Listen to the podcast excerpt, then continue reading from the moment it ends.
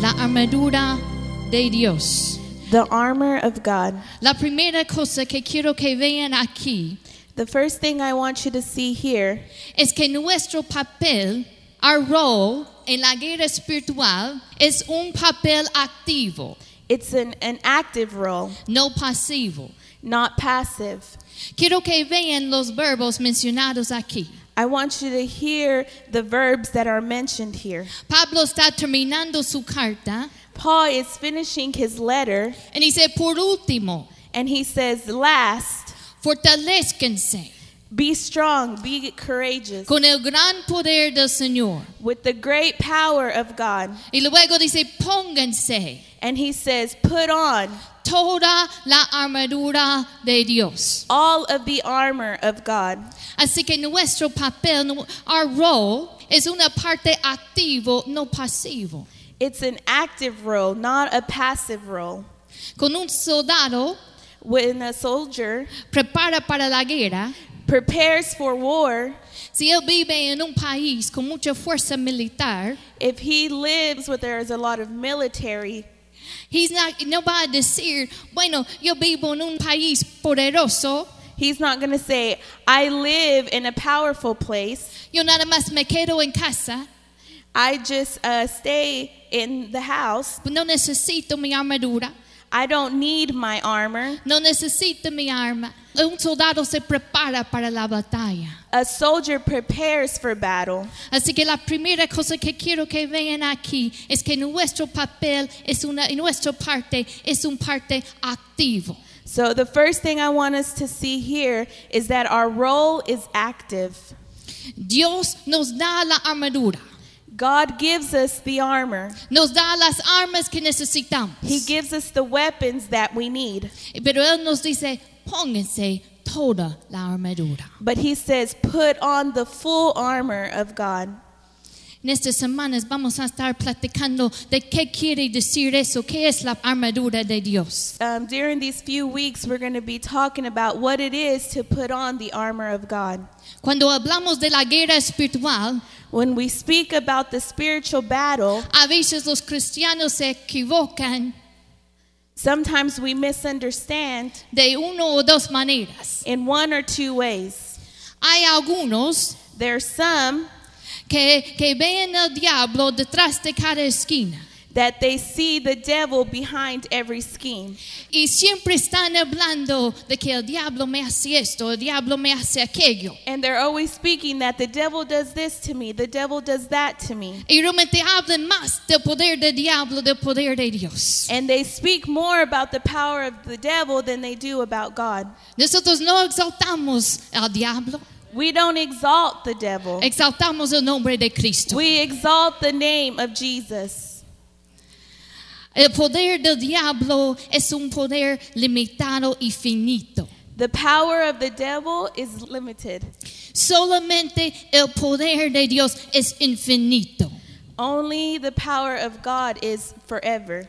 Él es el Todopoderoso. He is the all powerful.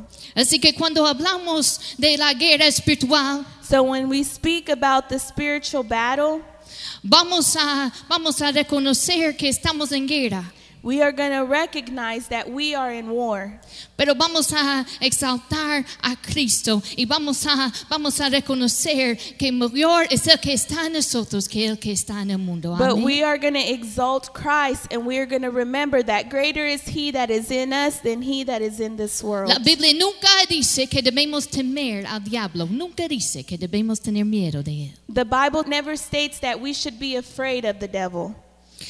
Así que eso es un extremo que vamos a evitar. That is something that we are going to stay away from, that we're not going to do. Pero otros se equivoquen de otra manera. But some others misunderstand it in other ways. Ellos no reconocen que estamos en una guerra They don't understand that we are in a war, y no reconocen esa realidad. and they don't recognize that reality. Y a veces no tienen éxito tratando con problemas They don't succeed in dealing with their problems porque solamente intentan tratarlo de una eh, manera um, en lo que es visible cuando la raíz del problema es un problema espiritual y invisible. because they try to deal with the problem as a visual instead of spiritual. Así que nosotros vamos a evitar ese extremo también. Vamos a reconocer que sí estamos en una guerra. So we are going to recognize that we are in a war. Y, y dice la palabra en Efesios 6:10, dice, fortalezcanse con el gran poder del Señor. In Ephesians 6:10 it says, "Be strong in the Lord and in his mighty power." Así que hay que reconocer que nuestro poder viene de Dios. So we have to recognize that our power comes from God. Recuerda cuando Jesús y- mandó a las doce discípulos. Remember, Jesus sent out his 12 um, when he sent out his 12 disciples. En Lucas 9, In Luke 9, Jesús les dio poder y autoridad he gave them authority and he gave them power para expulsar a todos los demonios y sanar enfermedades. um, to cast out demons and to heal the sick. Les dio la autoridad. ¿Qué es la autoridad? He gave them the authority. What is the authority? La autoridad es el derecho legal para hacer algo. Cristo dijo, todo potestad, toda autoridad me es dado. Authority is the right to do something. Así que Jesús les dio toda, Jesús tiene toda autoridad y la autoridad es el derecho legal para hacer algo. So Christ has all right to do what he needs to do. Una policía, si se para allí en, en- en- con el tráfico, con Eh. los carros, If a policeman stops in traffic, ese, ese policía uh, that policeman, tiene autoridad, ha sido comisionado he has been commissioned. por he el has Estado. authority. Y él tiene derecho legal And he has the legal right para alzar su mano to pick up his hand y, y que, que el carro se para, se detiene, and the car will stop porque le ha sido otorgado esa autoridad. because he has been given that authority. Y Cristo nos dio autoridad en él por nuestra posición en el Señor Jesucristo. And Christ has given us that authority um, through Jesus. Así que repite conmigo, yo tengo autoridad. So repeat with me I have authority. Y nuestra autoridad viene de nuestra posición en el Señor Jesucristo. So that authority comes with uh, the position of Jesus Christ. La Biblia nos dice en Efesios 1 The Bible tells us in Ephesians 1 que Jesús se levantó de los muertos y está sentado en lugares celestiales. that Christ was raised from the dead and he is seated on the throne. Y luego nos dice en Efesios 2 And it also says in Ephesians 2 que nos hizo sentar en lugares celestiales con Cristo. that he has allowed us to sit in the heavenly realms with Jesus. Así que nuestra autoridad viene de nuestra posición en el Señor Jesucristo. So our authority comes with position through Christ. ¿Estás en Cristo esta mañana? Are you in Christ this morning? Si estás en Cristo, entonces el enemigo está debajo de tus pies. If Amén. you have Christ, if you are in Christ, then the enemy is on the eh, bottom of your feet. Así que Cristo dijo a sus discípulos, yo les he dado a- autoridad, pero también dijo, yo les he dado poder.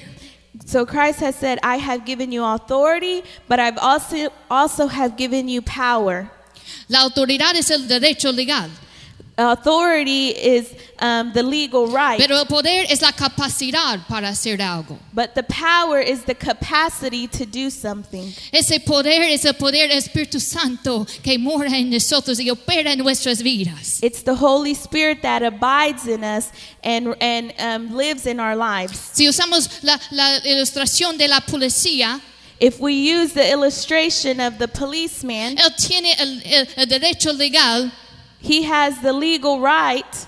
para detener el carro. to stop the car. Pero si, si el carro quiere venir, But if the car wants to come, en sí mismo no tiene poder para detener ese carro, ¿verdad? he won't have the power to stop that car, right? Pero si pone ahí un bloque de concreto But if he puts a, a block of concrete Entonces ahí hay el poder y ese carro no se puede mover. But there is the power, and that car cannot move. Así que el poder es la capacidad para hacer algo. So the power is the capacity to do something. Y si estamos en Cristo, tenemos autoridad, And if we are in Christ, tenemos la or we autoridad. have the authority, Y, y- y si estamos llenos del Espíritu Santo, and if we are full with the Holy, filled with the Holy su poder Spirit, opera en nosotros His power is within us, y tenemos la capacidad and we have the capacity to resist the enemy, para resistir al diablo. Así que la palabra dice en Efesios 6:10, The word says in Ephesians 6:10. fortalezcanse con el gran poder del Señor. So it says, "Be strong in His mighty power." Y luego dice, pónganse toda la armadura de Dios. And it says, "Put on the full armor of God." Y nos dice luego para qué. And it says, "Why? For Y- what?" Dice, para que puedan hacer frente a las artimañas del diablo. It says so that you can be able to withstand all the attacks of the devil.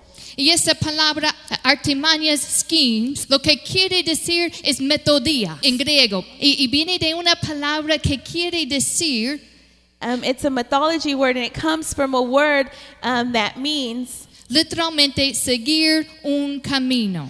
that follows a road. Es una estrategia. It's a strategy. Así que el diablo